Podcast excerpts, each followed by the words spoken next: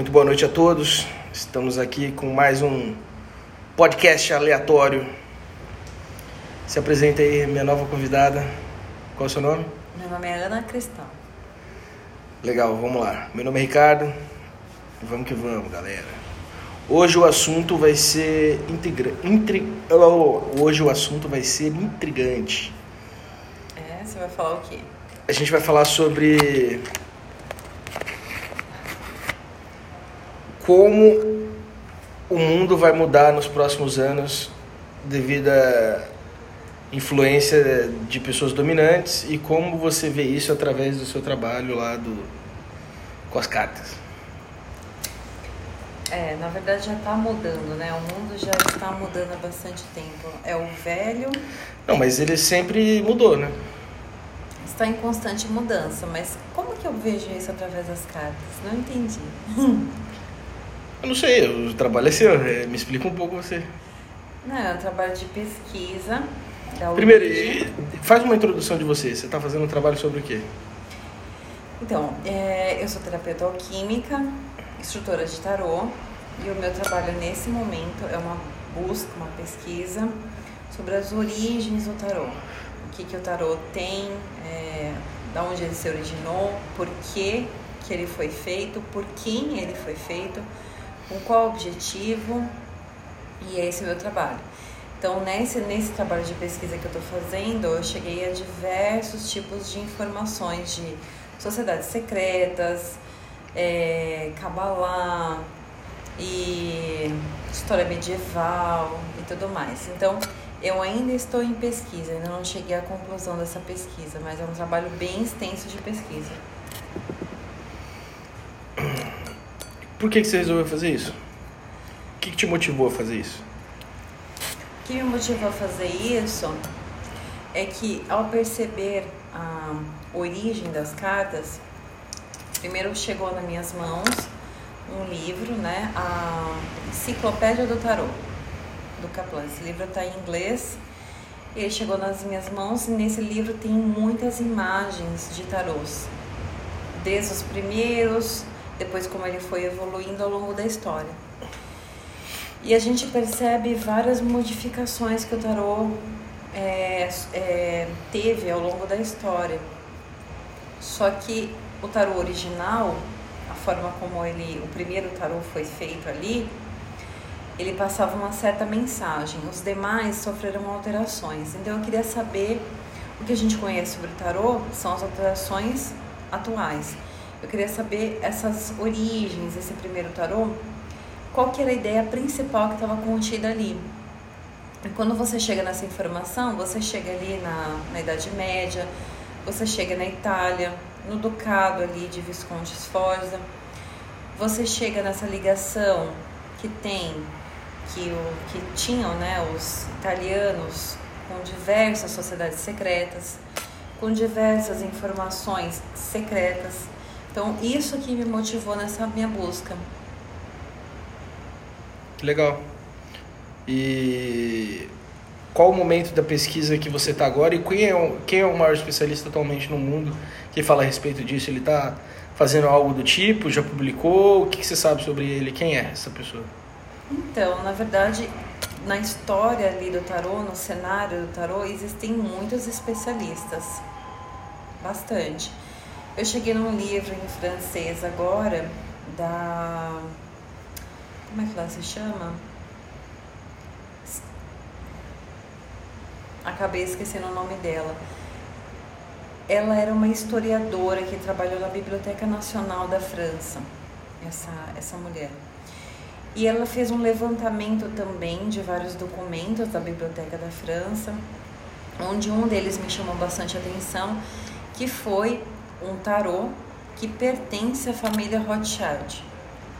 Então, o tarô, a gente percebe que, principalmente esses primeiros tarôs que tinham bastante, eles eram pintados à mão e na, na pintura deles tinham ouro, prata, eles eram verdadeiras é, obras preciosas. E quem os pintavam também eram artistas muito importantes naquela época.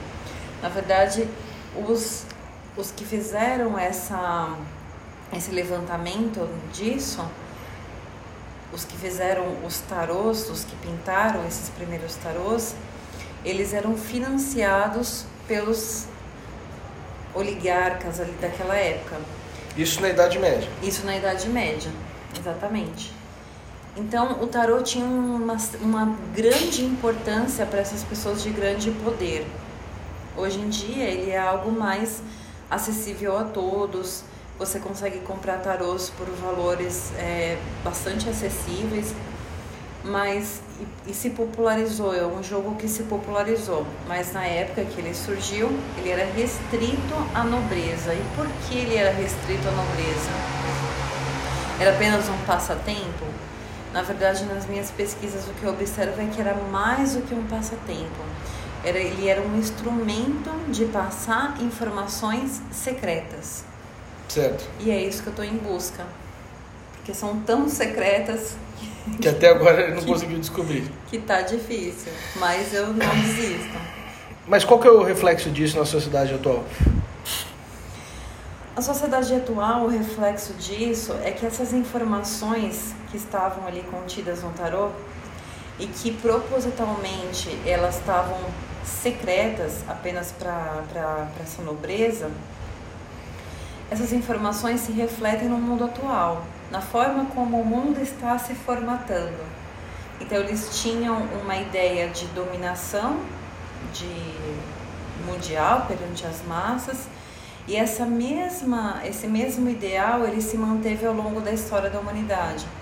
E hoje em dia, se você observar atentamente as mudanças e os movimentos que estão sendo feitos tanto na política quanto culturais, refletem essa ideia de dominação. Alguns espertos já conseguem perceber isso. Para muitas pessoas isso passa desapercebido. Então, essas ideias ali de. Então pode ser que isso foi uma forma deles propagarem ao longo dos séculos uma, um ideal de mundo, uma ideologia, uma, uma cultura. ideologia, exatamente, que era apenas restrita... um objetivo, um plano de poder. Não era, o tarô ele não reflete um plano de poder, mas ele reflete uma ideologia dos nobres daquela época. E essa ideologia sofreu algumas alterações, claro, devido aos movimentos políticos, mas essa ideologia se manteve bastante forte, tanto que o tarô surgiu ali na, na Itália e os que dominavam a Itália naquela época do surgimento do tarô são os mesmos que migraram para a Grã-Bretanha. Então, os mesmos que estão no poder atualmente ali, eles têm a mesma ideologia dos que migraram para lá. Então, tudo isso reflete como o mundo está sendo formatado hoje. O último acontecimento que teve aí foi o Brexit, né? E aí reflete. É, que está acontecendo ainda. Né? É, que está acontecendo nesse momento. Está refletindo essa, essa, essa ideia de que se propaga ao longo da história há bastante tempo. É, mas de um, se você for analisar por uma outra perspectiva, o Império Inglês, né? Ele é um império, é uma monarquia que conseguiu sobreviver à Primeira Guerra Mundial, porque a Primeira Guerra Mundial basicamente foi uma guerra para destruir as monarquias europeias, o poder e a influência política das monarquias europeias, criando os estados nacionais, formação dos estados e aí o, o parlamentarismo, o presidencialismo, dependendo do país. Então, mesmo com, com, com essa quebra né, do, de mudança de sistema de governo, de organização social, a família real inglesa conseguiu sobreviver a essa, esse desafio, conseguiu sobreviver à Segunda Guerra Mundial, que é basicamente a dissolução dos Estados Nacionais e tentar para criar um, algo maior, a União, a União Europeia, por exemplo. E parece que eles sempre estão um passo avante do que vai acontecer no mundo. Exatamente. A minha interpretação disso é muito especulativa, não é baseada em fatos, mas baseado em tudo que eu venho escutando e lendo de várias pessoas, me parece que a Inglaterra precisa sair do Brexit para poder não ser arrastada com toda a força por uma guerra iminente que está para ser estourada, que todo mundo fala isso, né? todo mundo falou que pô, poderia ter tido a guerra agora com o Irã, mas não é o caso. Talvez seja um pouco mais para frente. O que, que você acha sobre isso? A guerra é iminente ou não? Sobre a guerra, não, não teria, eu ainda não tenho como opinar a respeito de se está iminente, se é iminente ou não. Percebe-se que o mundo como é hoje mudará muito. E eles decidiram pegar 2020, iniciar 2020 com diversos movimentos ali políticos, né? É, diversas alterações de, da, da formatação do mundo. E muitas pessoas vinham falando de 2020, do ano de 2020 e tudo mais. Aí você pega astrólogos que faziam previsões de porque planetas indicavam que 2020 teriam é, acontecimentos de guerra ou coisas do tipo, assim, 2020 seria marcante. E a gente vê o início de 2020 realmente bastante marcante. Mas o que eu percebo é que mais do que um futuro pré-formatado ali, de que se aconteceria algo em 2020 ou não, é uma, é uma influência muito forte da Kabbalah em si. Porque na Kabbalah em si, eles têm, claro, também trabalham com a influência dos planetas e tudo mais, mas eles trabalham com informações de numerologia. Então, eles elegem algumas, alguns, alguns períodos chaves na história para fazer movimentos. Então, eles associam a numerologia a movimentos que, ele fará, que eles farão políticos, culturais, para marcar um determinado período.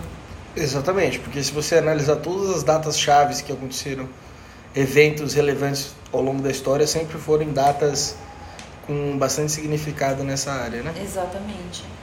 Então, o que se percebe é isso. Então, é um futuro pré-formatado ali, o que está acontecendo agora? Ou é ou eles formatam de acordo com uma informação cabalística.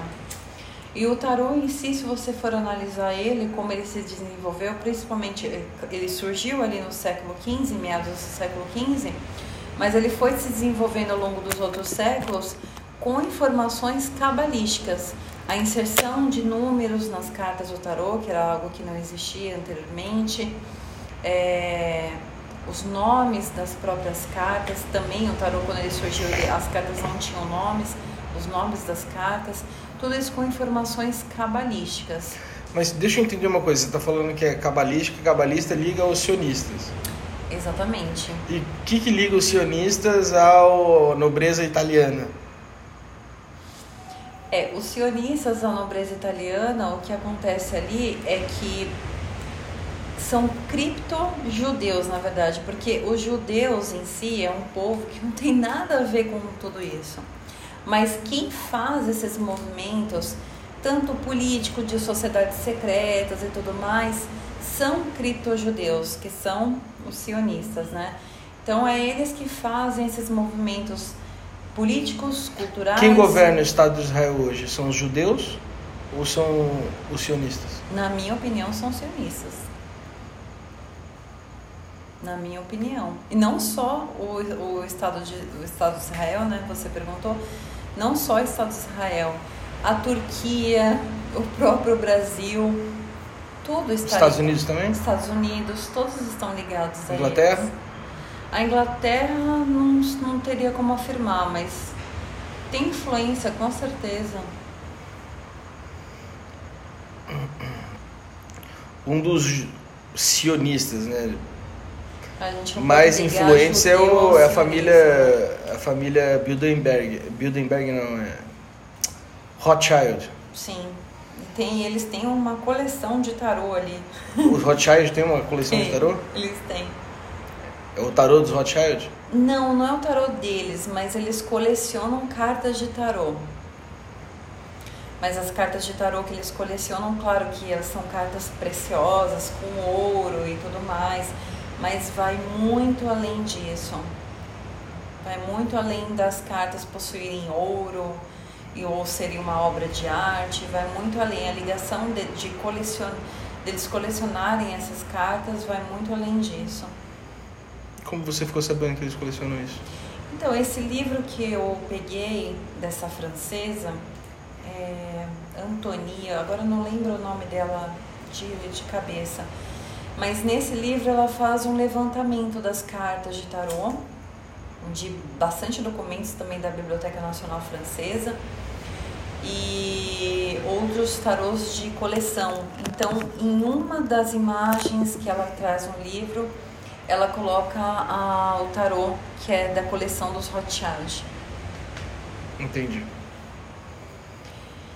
E é isso. Então, é, a gente não pode ter uma, um, uma ideia do sionismo ligado ao povo judeu. O, povo judeu é tão inocente como nós, que vai seguindo a nossa vida, pensando na nossa família, em criar família, em tocar a sua vida da melhor maneira. Um povo não reflete é, quem está agora comandando o mundo, quem está comandando o mundo há muito tempo, né? Então esse sionismo, esses sionistas eles aproveitaram diversos movimentos do mundo para se perpetuarem no poder. Quem morreu durante a Segunda Guerra Mundial foram os judeus ou foram sionistas? Os judeus, com certeza, o povo judeu. Sionistas fugiram então? Ou eles se aliaram para poder não sofrerem das mesmas sanções? Os sionistas foram quem é, arquitetaram tudo isso, né? Porque os sionistas eram quem estavam apoiando o comunismo.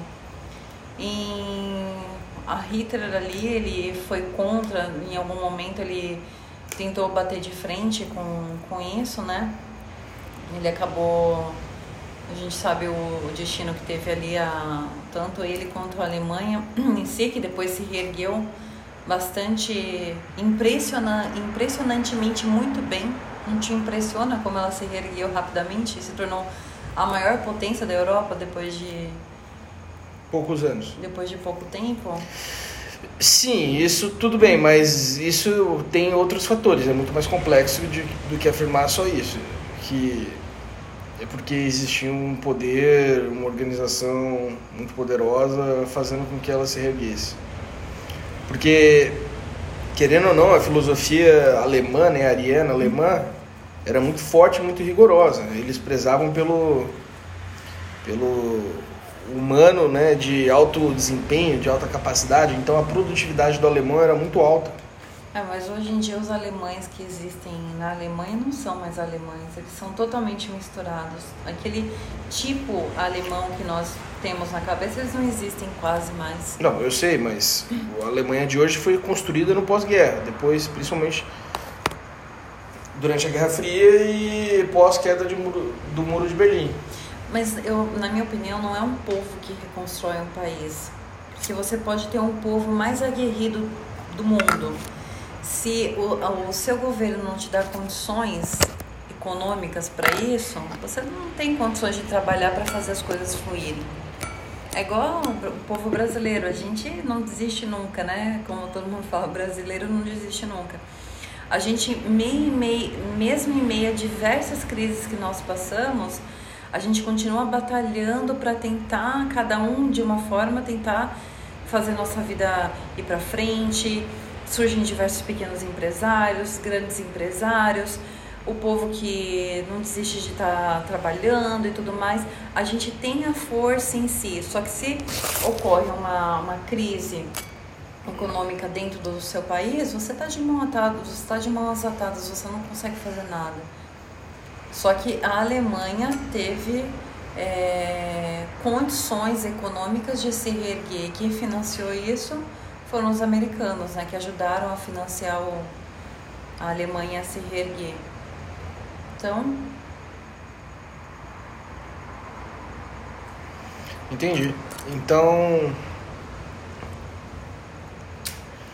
Para você quiser, se você quiser entender para onde o mundo está indo, você tem que estudar toda essa parte oculta do conhecimento, da simbologia, o que, que eles estão querendo representar com essas cartas ao longo dos séculos para tentar meio que desvendar e entender para onde que o, o trem está indo, para onde que a gente está indo. É, eu acho que a, a saber essa parte histórica do tarô não te deixa saber para onde as coisas estão indo, mas te deixa entender qual é a filosofia por trás dos que comandam o mundo. Qual é a filosofia, o sistema de crenças, o sistema religioso deles. Eu acho que é isso que ajuda a entender, nesse sentido que ajuda a entender. Exatamente, inclusive tem um, o canal do Jailson lá, o Casando Verbo, que ele fala exatamente isso. Não importa que a população acredita ou não. O que importa são as crenças e a cultura e os dogmas que quem comanda, quem tem o poder de ação e de mudar as coisas no mundo acreditam. Exatamente. No que, que eles acreditam? Quais são as doutrinas? No, como eles foram formados? Quais são as crenças? Quais são os dogmas? É um misticismo religioso que eles têm, principalmente ligado a Kabbalah em si, a conhecimentos ocultos. Para eles, quanto mais a situação é, tá pior, mais é, guerras, mais dificuldades, para eles é melhor. Não no sentido de perpetuação do poder, mas no sentido de eles tra trazerem eles trazerem uma solução que no final vai estar todo mundo clamando por essa solução que eles vão entregar. E a hora que eles aparecerem com a solução, vai todo mundo aderir, com certeza. Entendi. Legal. Por hoje foi isso. Aguardem o próximo episódio do Aleatório Podcast. Com Ana Cristal e Ricardo Armelin. Tamo junto. Acompanhe a gente também no, nas redes sociais, Ana Cristal, como é que tá o seu Instagram? Fala aí pra galera. Meu Instagram tá Ana underline Cristal. Canal do YouTube também, Ana Cristal. Verifiquem lá para vocês conhecerem um pouco mais do trabalho dela e o meu tá ricardo.armelin. Tamo junto, até a próxima.